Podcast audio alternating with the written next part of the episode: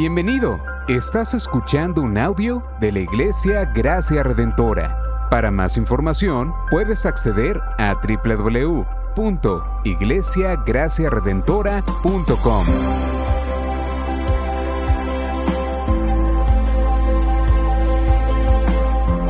En la exposición de la palabra, el pastor Xavier Torrado.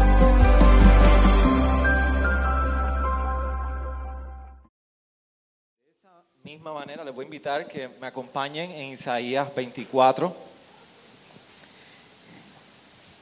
Y si usted ha estado presente en este tiempo, yo creo que la presencia manifiesta del Señor ha sido evidente en medio nuestro mientras cantamos. Pero en este momento queremos ir a su palabra y escuchar su consejo divino para nosotros y acercarnos en total dependencia a Él.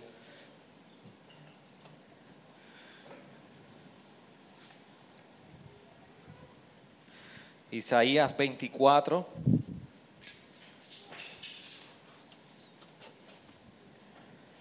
Dice la palabra del Señor de la siguiente manera. Miren, el Señor arrasa la tierra, la devasta, trastorna su superficie y dispersa a sus habitantes. Le sucederá tanto al pueblo como al sacerdote, al siervo como a su amo, a la doncella como a su ama, al comprador como al vendedor, al que presta como al que toma prestado, al acreedor como al deudor. La tierra será totalmente arrasada y completamente saqueada, porque el Señor ha dicho esta palabra. De duelo y marchitada está la tierra, el mundo desfallece y se marchita. Languidicen los grandes del pueblo de la tierra. También la tierra es profanada por sus habitantes, porque traspasaron las leyes, violaron los estatutos, quebrantaron el pacto eterno. Por eso una maldición devora la tierra y son tenidos por culpables los que habitan en ella. Por eso son consumidos los habitantes de la tierra y pocos hombres quedan en ella. Y vino nuevo está de duelo, el vino nuevo está de duelo, desfallece la vid, suspiran todos los alegres de corazón. Cesa el júbilo de los panderos, se acaba el alboroto de los que se divierten, cesa el júbilo de la lira.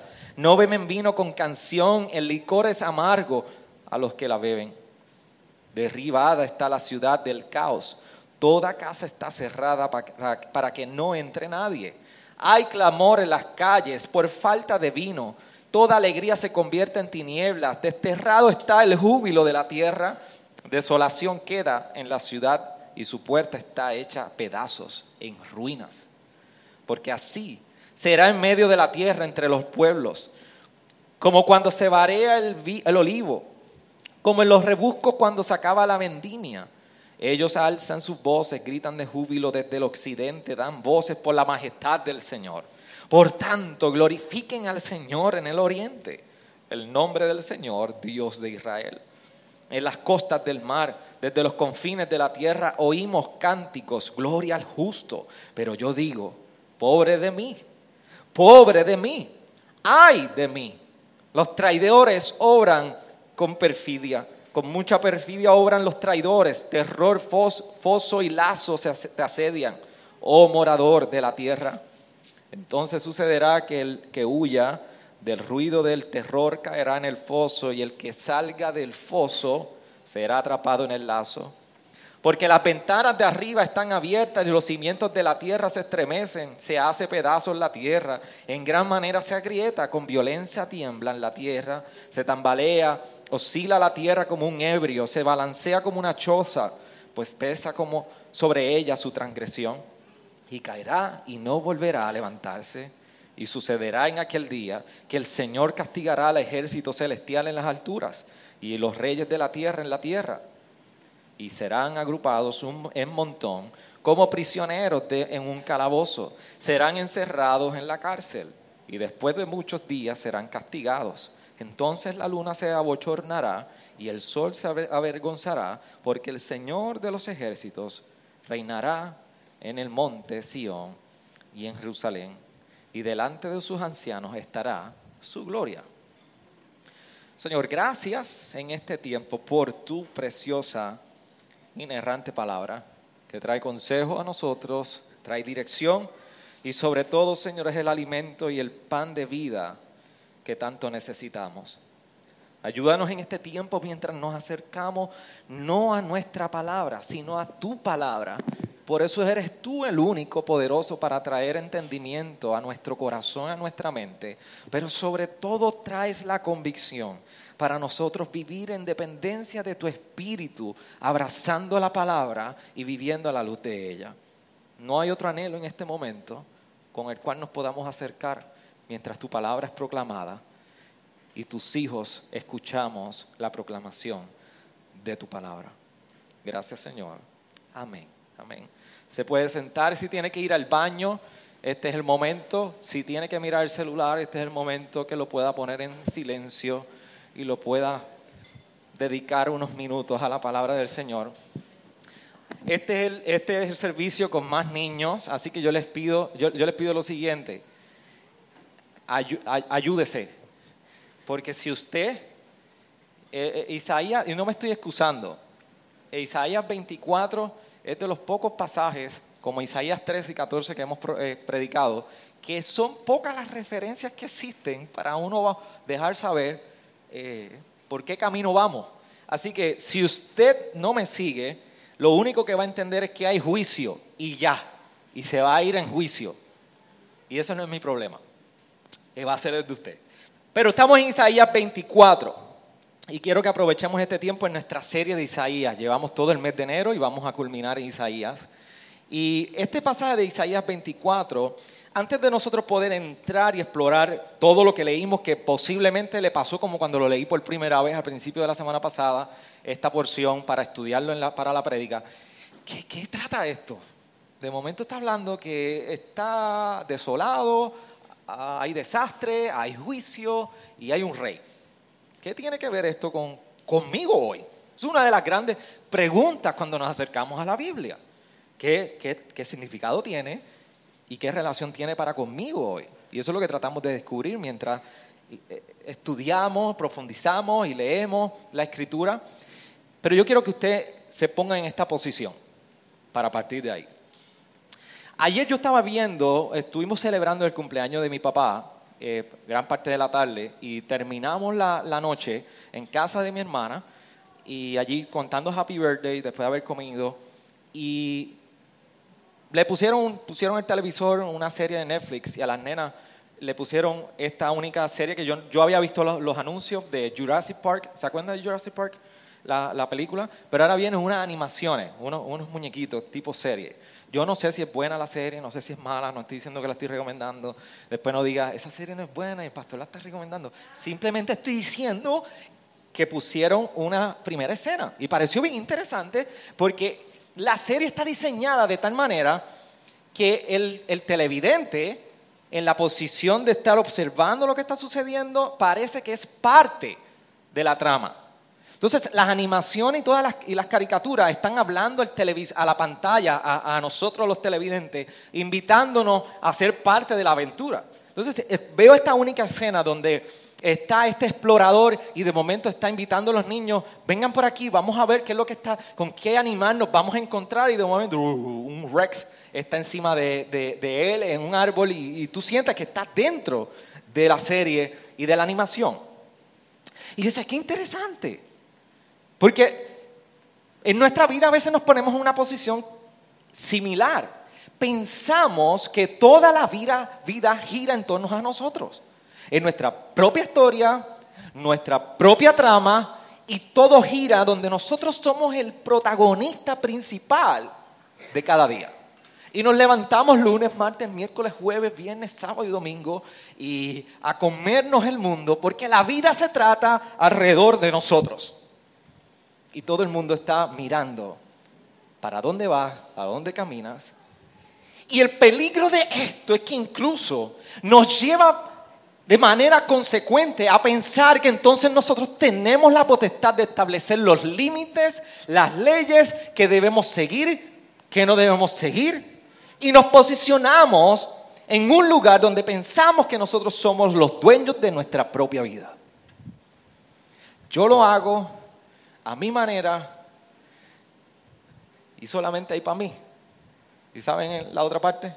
Que si sobra, también es para mí. Y somos los protagonistas de esta serie. Cuando nosotros nos acercamos a un pasaje como este, esta es la historia y prácticamente es la advertencia y la visión de Isaías y las palabras de Dios, dejándole saber al pueblo de Judá, no es a la manera de ustedes. Y un recap 101, introducción 101, Isaías sabe que Isaías está profetizando cuando ya está dividido los dos reinos, reino del norte, reino del sur. Está Israel, el reino del norte, y ahora está Judá, el reino del sur. Y allí nosotros entonces vemos que levanta Isaías para proclamar la palabra de advertencia. ¿Y qué pasó con Judá y con los reyes de Judá? Que pusieron su confianza a su manera la historia es mía, solamente mía y es a mi manera. Y yo hago alianza con quien yo quiera. Y se recuerdan de la señal en Isaías 9 que Dios le dice, yo pídeme una señal que te la voy a dar. Yo voy a estar con ustedes. Y vemos como el rey acá dice, no necesito señal. Yo hice una alianza con los asirios. Ellos me van a proteger. Lo que no estaba, no, no estaba consciente acá es que estaba dando la invitación, estaba haciendo la invitación al pueblo enemigo a entrar y tomar dominio de Judá.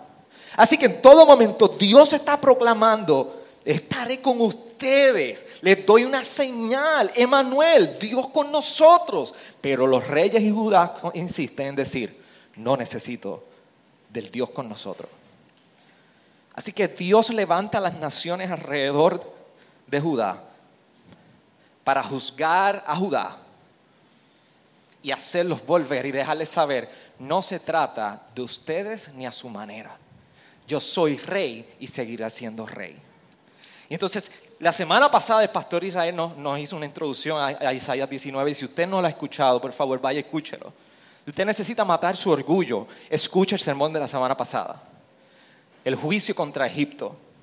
Y allí nos, Pastor Israel nos introdujo al juicio de Egipto, cómo Egipto en algún momento quería hacer una asociación y Judá lo invitaron a ser parte de esa asociación para derrumbar al enemigo y a los babilonios.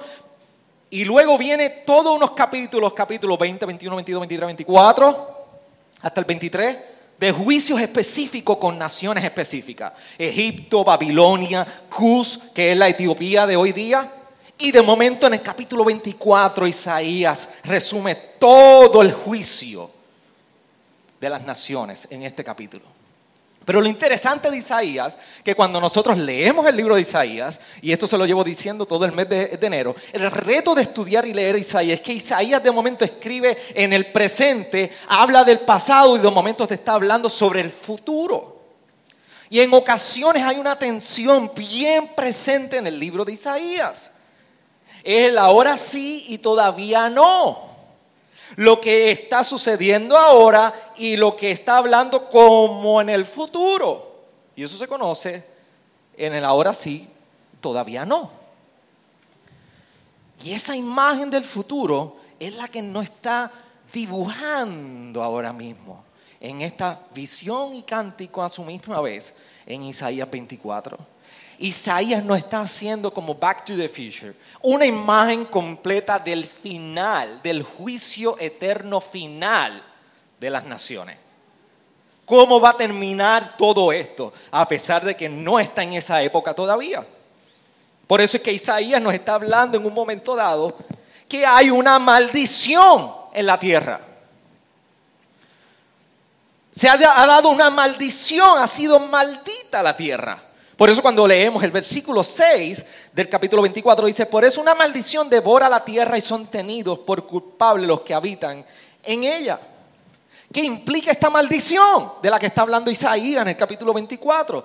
Devastación, como lo hemos leído, los primeros 10, 13 versículos. Y luego retoma nuevamente el elemento de los juicios del 17 al 22. Pero no sé si era el hambre, pero creo que fue una buena analogía y de acuerdo a los pastores, esa fue eh, en, la, en, la, revisión del servicio, en interludio, fue una buena analogía. Pero yo creo que fue el hambre que contribuyó a ello en la mañana. Esto es como un sándwich. Un sándwich. Una tapa, juicio. La otra tapita es juicio. Y por el mismo medio, como el sándwichito que nos comimos a mediodía, estaba bueno eso. un gozo y un júbilo. Por eso cuando usted lee Isaías 24 y de momento usted está tratando de entender, 1 al 13 hay juicio, pero el 14 y el 16 dice, ellos alzan sus voces, gritan de júbilo. Desde el occidente dan voces por la majestad del Señor. Hay como una expresión de gozo y alegría. Y después termina, hasta el versículo 22, con juicio nuevamente. Así que yo quiero, para que usted entienda la estructura de Isaías 24, entre medio hay algo que es un gozo. Y yo le voy a explicar de qué se trata. Pero ¿por qué esta maldición? Que está llevando a devastación. Incluso cuando observamos los elementos de esta maldición, ¿qué implica? Es que todos los sistemas de vida serán trastocados. Trastocados. Todo sistema de vida será arrasado. Nada va a sobrevivir. ¿Y por qué esta maldición, pastor? ¿Por qué entonces Isaías está hablando de una maldición sobre la tierra en el versículo 6? Bueno, hay un gran problema. versículo 5 es clave para esto. También la tierra es profanada por sus habitantes, porque traspasaron las leyes, violaron los estatutos, quebrantaron el pacto eterno. Hay un problema, violaron lo establecido por Dios.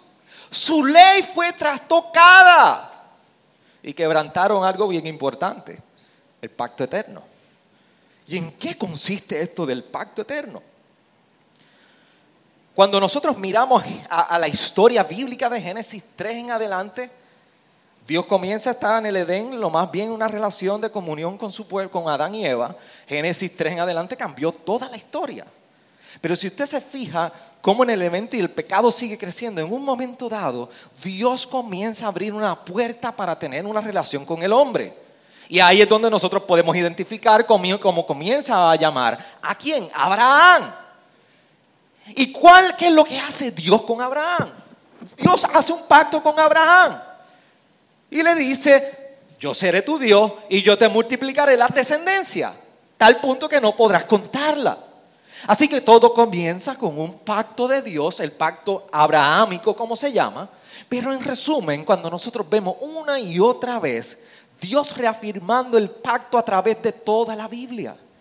El elemento en el Antiguo Testamento, el problema con el pacto es, o no un problema, un elemento esencial del pacto es que es condicionado. Tú haces y yo me mantengo en este pacto. Tú no tendrás ídolos, yo seré tu Dios. Tú eres obediente y yo te doy mi ley. ¿Y qué pasa con el pueblo? Una y otra vez. Suben vale, hacen lo malo delante de Dios. Y si usted no, ha, leído Génesis o por lo menos no ha leído hasta jueces, pues, se está perdiendo, no, no lea novela, lea eso. Créame, todo lo que usted se puede imaginar sucede ahí. Y una y otra vez Dios reafirma su pacto. Porque en resumen, y de todo esto que le estoy diciendo, esto es lo más importante.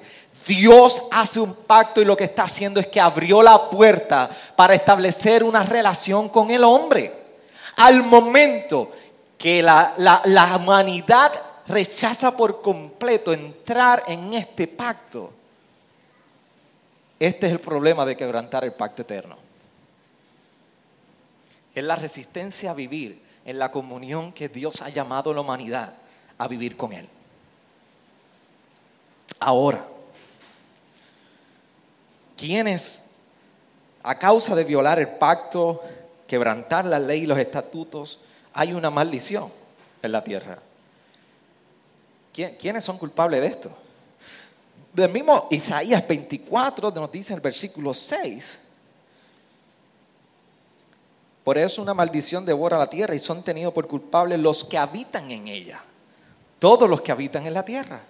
E incluso el versículo 2 nos dice, le sucederá tanto al pueblo como al sacerdote, al siervo como a su amo, a la doncella como la ama, el comprador como el vendedor, que presta como al que toma prestado y al acreedor como el deudor. Nadie queda excluido de ser culpable de esta maldición. Todos, nadie está exento. Todos están ahí. Pero aquí que viene lo interesante. Dios dice, todos son culpables, habrá juicio, pero este es el destello de esperanza que nos presenta Isaías en la condición de este pueblo delante de un rey santo. Dice que habrá un remanente. Miren cómo dice el versículo 6. Por eso son consumidos los habitantes de la tierra y pocos hombres quedan en ella. Estos pocos se, se, refiere precisamente a la promesa de que habrá un remanente de los exiliados cuando vayan a ser llevados en cautiverio. ¿Se acuerda con Babilonia? Acuérdense, Isaías está mirando futuro. Ese exiliado, uno, de hecho, uno de los nombres de los hijos de Isaías. ¿Cómo se llamaba? Sean Jabur, si no me equivoco. ¿Y qué significaba ese nombre? Remanente. Habrá un remanente.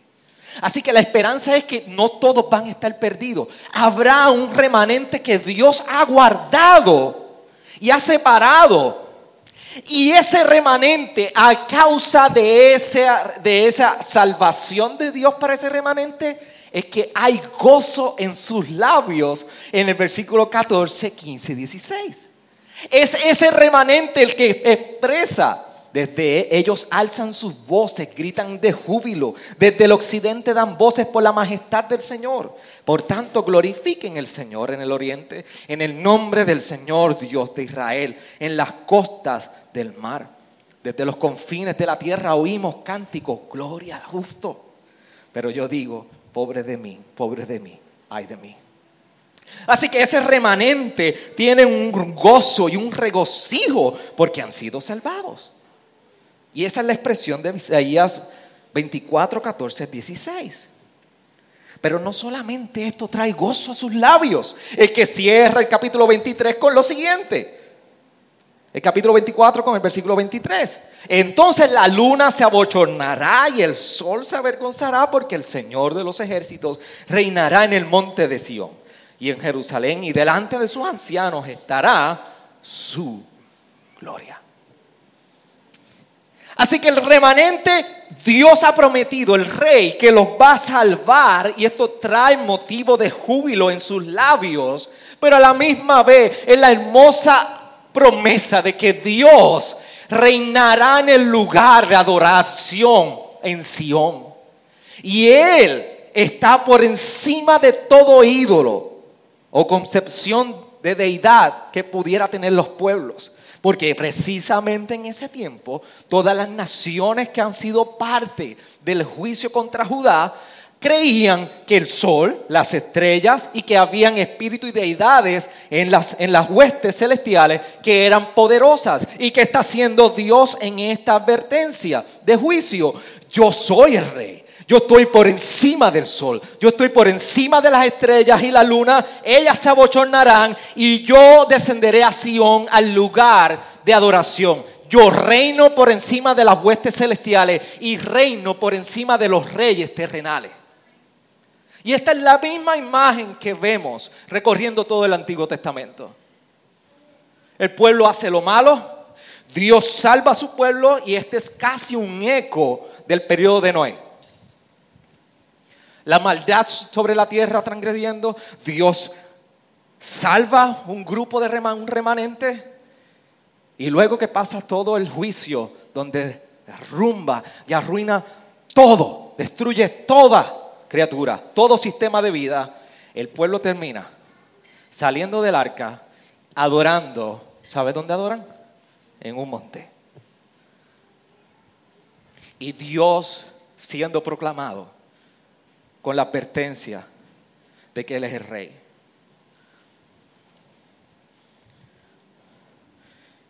Por eso hay motivo en este remanente para adorar al rey. Porque aún las huestes más poderosas en lo alto se someterán a su reinado. Y cualquier rey más fuerte y poderoso será sometido al reinado de este rey. A tal punto que Isaías nos lleva anunciando en Isaías 6, cuando tiene la visión en el periodo de la muerte del rey Usías. ¿Y cuál es la visión que tiene Isaías en Isaías 6? Que de hecho es el comienzo del libro. ¿Qué es lo que dice? ¿Qué es lo que escucha? Santo, santo, santo. ¡Ay de mí! Y termina con la anunciación de que la tierra será llena del conocimiento de la gloria de Dios. Es precisamente lo que nos está apuntando a un futuro en este final del juicio. El Rey Santo, que reina gloriosamente, es el mismo que va a establecer, como en Isaías 6, el reino en Sion. Ahora, ¿qué tiene que ver eso, todo eso con nosotros, pastor? ¿Y qué tiene que ver con lo que estabas diciendo, que nos creemos los mismos protagonistas de esta historia? Tiene que ver muchísimo porque nosotros vivimos nuestros días en muchas ocasiones pensando que fuera de nuestros, nuestras capacidades y limitaciones y conocimiento no hay ninguna realidad fuera de eso. Pensamos que la única realidad es la que tú y yo vivimos y conocemos. Pero déjame decirte que hay un Dios que reina sobre todo el universo y que trasciende lo poco que tú sabes y lo poco que tú eres. Trasciende esa realidad. Así que entendamos algo que dentro de esta, de esta realidad, en nuestra percepción, y a la luz de lo que estamos leyendo en Isaías 24, también hay otra realidad de nuestra condición que Isaías 24 nos revela y es como un spotlight que nos alumbra a nosotros. Y si usted tiene deseo o tiene alguna intención de ser protagonista en esta vida, la Biblia te pone un spotlight sobre ti para dejarte saber quién realmente tú eres. ¿Y cuál es el problema? Desde nuestra mayor herencia como humanos, en Génesis 3:17, nosotros vemos cuando el Señor le dice a Adán, por cuanto has escuchado la voz de tu mujer y has comido del árbol del cual te ordené diciendo, no comerás de él, maldita será la tierra por tu causa, con trabajo comerás de ella todos los días de tu vida. La herencia en la humanidad precisamente es que hemos visto una tierra que ha sido maldita por el pecado a causa de la transgresión del hombre. De hecho, ¿qué sucede? Eso es lo mismo que Romanos 3, Pablo está hablando de nuestra identidad. Por cuanto todos pecaron, han sido destituidos de la gloria de quién? De Dios. Romanos 3:23. Lo hermoso de toda la historia de esta herencia pecaminosa y del pecado en la naturaleza del hombre es que Dios está empeñado en establecer y dejar establecido por siempre su pacto con la humanidad. Por eso Génesis 9, 16, después de todo este evento de juicio en el, en el arca de Noé, dice, cuando el arco esté en las nubes, lo miraré para acordarme del pacto eterno entre Dios y todo ser viviente, de toda carne que está sobre la tierra. Y ese es el mensaje que una vez y otra vez Dios ha estado enfatizando. Y en palabras criollas, ¿qué está diciendo Dios en esta relación tuya y mía? Yo siempre seré fiel. Yo siempre permanezco fiel en esta relación. Y tú podrás ser infiel, pero yo sigo siendo fiel. Así que esta es la realidad nuestra. La misma realidad que nos presenta Isaías 24 sobre las naciones. Hemos transgredido su ley. Hemos quebrantado su pacto eterno. Pero lo hermoso de esto es que mientras Isaías nos presenta esta imagen del juicio final, el rey vuelve. El rey juzgará y el rey reinará. Y sí va a juzgar el pecado en esta imagen del futuro que nos presenta Isaías. Y sí, la tierra será llena del conocimiento de Dios, como dice Isaías 6 y como dice el versículo 23 y será llena de la gloria de Dios, que no es otra cosa que el despliegue del carácter y la esencia de quien es Dios. ¿Acaso no era esto lo que Pedro dice en su segunda epístola, capítulo 3, versículo 10, cuando dice, pero el día del Señor vendrá como ladrón, en los cuales los cielos pasarán con gran estruendo y los elementos serán destruidos con fuego intenso, y la tierra y las obras que hay en ella serán quemadas sí va a venir el juicio. Sí tenemos una herencia que nos condena y estamos en la maldición de esta tierra por el pecado. Si tú no has puesto tu fe en Cristo, esto te debe aterrar posiblemente. Y si tú estás hoy aquí, tú no has, no has puesto tu fe en la obra de Jesucristo, tú puedes ser libre de esa maldición por los méritos de Cristo. Hoy es un buen día para tú poner la fe en este glorioso evangelio y cambiar tus días por siempre. Ahora, aquellos que hemos puesto nuestra fe en Cristo, podemos saber que somos parte del remanente, que Dios ha llamado a salvación y que ha puesto palabras y alabanzas en júbilo, porque el rey vuelve.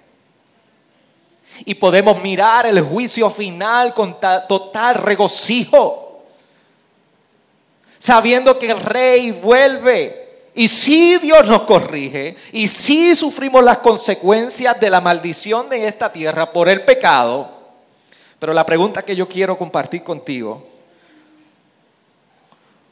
aquellos que confían en el rey, ¿cómo deben vivir a la luz de la eternidad? Aquellos que hemos puesto nuestra fe en el rey, sabiendo que viene un juicio universal y final ¿Cómo entonces eso afecta la manera que vivimos hoy, en el 2021, un febrero 7? Debe decirte que yo antes de describirte cómo cambian la perspectiva y la óptica con la que vivimos lunes, martes, miércoles, jueves, viernes, sábado y domingo. Es la renuncia diaria a la cual tú y yo nos debemos acercar cada mañana, cada instante, cada momento. Porque a veces vivimos tan fácilmente, como decía en un principio, pensando que la, película se trata de nosotros, pensando que nuestras limitaciones, en nuestro conocimiento y pocas limitaciones que podamos mirar, no hay nada real, no hay un Dios universal, un Dios que reina sobre toda la creación, como le dejó enfáticamente compartido a las naciones, yo reino, el sol se abochorna y la luna se tiene que ocultar delante de la presencia del rey. Pero nosotros a veces profesamos en fe, compartimos nuestro conocimiento, pero vivimos como si este mundo fuera nuestro, nuestro hogar. Como si este mundo fuera nuestra, nuestra casa. Y olvidamos que somos peregrinos y extranjeros. Somos el remanente esperando la llegada del rey.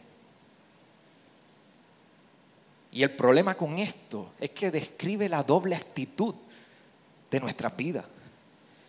Que solamente vivimos para satisfacer los deseos y los placeres de nuestra carne.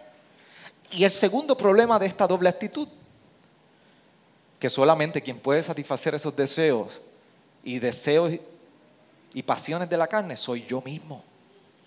Yo soy el único que puedo traer satisfacción a mi vida. Sin embargo, poner nuestra fe en el Rey, que un día pasará lista y juicio sobre todas nuestras vidas, de cada segundo, cada minuto, de quién hemos vivido y qué hemos hecho con nuestra vida. Nosotros debemos morir, en, morir diariamente. Es lo que yo le llamo la renuncia diaria. Pon la renuncia cada día de tu vida. Y es la renuncia a la carne y el dominio de tu carne en tu vida. Eso nos hace muy fácil renunciar a muchísimas cosas a diario.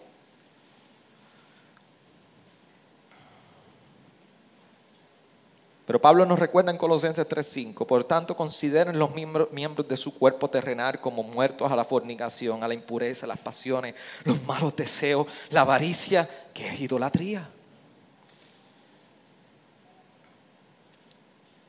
Y esto tiene grandes implicaciones con este pasaje. Porque el rey viene, el rey eh, reina, y todo ídolo y pasión que nosotros establecemos en nuestros corazones y en nuestras mentes es un rechazo a la relación que Dios y a la comunión y el pacto que Dios ha tenido con nosotros, ahora no condicionado por lo que tú puedes hacer, ahora por lo que Cristo hizo en aquella cruz. Jeremías no recordaba que iba a ser un nuevo pacto lo que vendría, Jeremías 31. Y ahora en Cristo hallamos un mejor pacto como nos recuerda Hebreos. Es una relación. Ven cómo estás. que yo sigo siendo fiel para ti. Por eso nuestra vida no se puede distinguir de otra manera que no sea en vida de adoración completa y permanentemente ante el Rey. Cuando nosotros podemos vivir en esa dependencia, entonces podemos estar orientados de que en este mundo lo material no es eterno. Y entonces nuestra mirada confiada en nuestro Rey cambia por completo a la luz de la eternidad. ¿Cómo caminamos? Porque hay una conciencia número uno de pecado y la maldición del pecado que agobia nuestro ser. Que Adán pecó y Dios maldijo la tierra como en Génesis 3:17. Pero no solamente esto, sino que ahora cuando vamos a Romanos 8, 20 y al 22, se nos describe lo siguiente.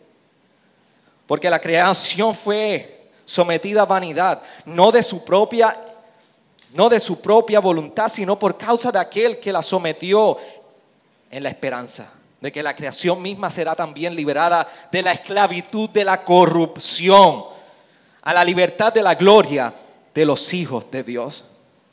Pues sabemos que la creación entera gime y sufre y hasta ahora dolores de parto. ¿Por qué? Porque está esperando el día de su redención. La tierra ha sido maldita por el pecado tenemos que vivir confiadamente en nuestro Rey, a la luz de la esperanza eterna y que habrá un juicio eterno. Pone en perspectiva clara cada día que vivimos en un lugar donde no es nuestro hogar, corrompido por el pecado y sufriendo las consecuencias del pecado. ¿Sabe por qué esto es importante? Y tú dirás, pero pastor, estamos en la gracia. Yo tengo que vivir en la gracia. Sí. Pero cuando tú estás consciente de que esto ha llegado por gracia y que tu vida está girando aquí en un mundo lleno de pecado, tú vives en dependencia del Rey. Vivimos en dependencia y adoración a este Rey. Así que hay una conciencia de la maldición del pecado eso es uno, el primer punto de cómo debemos nosotros vivir a la luz de la eternidad, aquellos que hemos puesto la fe en el Rey. Lo segundo es que podemos vivir cada día en regocijo y libertad. Romanos 8.1 nos describe cómo somos libres de la maldición del pecado. Por tanto, ahora no hay condenación para los que están en Cristo Jesús, los que no andan conforme a la carne, sino conforme al Espíritu llegar a Cristo y ser liberados de la maldición del pecado transforma por completo nuestra vida. La vivimos en libertad y regocijo. Y lo primero que llega es libertad. Y a consecuencia regocijo. A tal punto que Pablo pudo escribir esto en, estando preso la epístola de Filipenses. ¿Y sabe cómo se le llama en ocasiones a la epístola de Filipenses? La carta del regocijo. La la carta de la amistad. La carta que invita a reconciliación.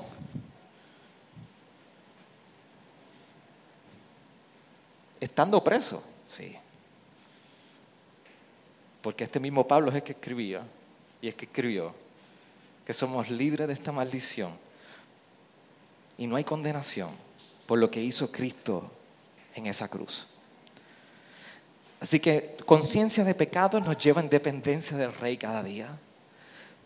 La libertad en Cristo trae regocijo a nuestra alma y podemos vivir cada día expectantes.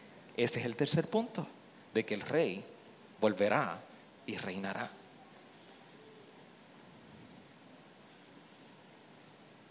Expectantes de que el Rey reinará. Así nos describe Apocalipsis 4, 8 al 11. Y si podemos cantar el primer himno que cantamos en este devocional, yo creo que sería genial. Busque conmigo Apocalipsis 4, 8 al 11. Los cuatro vivientes, cada uno de ellos con seis alas, estaban llenos de ojos alrededor Y por dentro y día y día y noche no cesaban de decir, Santo, Santo, Santo es el Señor. Dios el Todopoderoso, el que era, el que es y el que ha de venir. ¿Acaso no suena como Isaías 6? La visión de Isaías. Después dice el versículo 9. Y cada vez que los seres vivientes dan gloria, honor y acción de gracias a aquel que está sentado en el trono. Isaías 24, 23. El que vive por los siglos de los siglos. Los 24 ancianos se postran delante de aquel. Los mismos ancianos del verso 23 del capítulo 24, que reconocerán la gloria del Señor en su trono. Y adoran a aquel que vive por los siglos de los siglos y echan sus coronas delante del trono, diciendo, digno eres, Señor, y Dios nuestro, de recibir la gloria, el honor y el poder, porque tú creaste todas las cosas y por tu voluntad existen y fueron creadas. La misma imagen de Isaías 24, 23. El Dios santo santo, santo, reinando en su trono y sobre todas las cosas. Que no hay deidad superior a Él, al contrario, Él las creó. En Él se someten todas las cosas. Por eso cuando leemos Isaías 24, juicio, juicio, juicio, pero hay un gozo para el remanente. Hay un gozo que pone palabras en el remanente, alabanzas y regocijo, mirando el juicio final. Pero no solamente porque un látigo viene a arrasar en juicio el, la maldad de la tierra.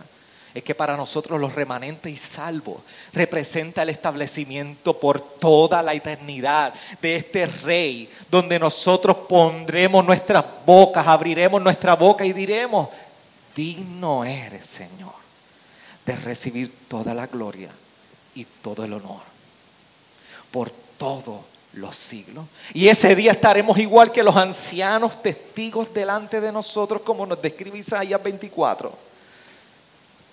Todo rey confesará que Jesucristo es el Señor, como nos recuerda Pablo en Filipenses 4. Y allí todo lo que es nuestro lo pondremos delante de Él. Y saber que eso es una hermosa realidad de nuestro futuro debe cambiar como vivimos hoy. Debe cambiar cómo vivimos hoy. En adoración y abrazando dependencia al Rey. Con gozo cada día. Y a la expectativa de que nuestro Rey vuelve. Nuestro Rey vuelve y reinará. Inclina tu rostro donde estás y ayúdame a meditar en este tiempo. Y mientras tú meditas, la manera que yo te exhorto, luego de predicar la palabra, acercarte en reflexión y oración delante del Señor ahora, que tú puedes evaluar tus días, identificar en qué manera estás viviendo como si tú fueras el protagonista y evaluar por segundo cómo estás abrazando la esperanza y define tus días ante el juicio final.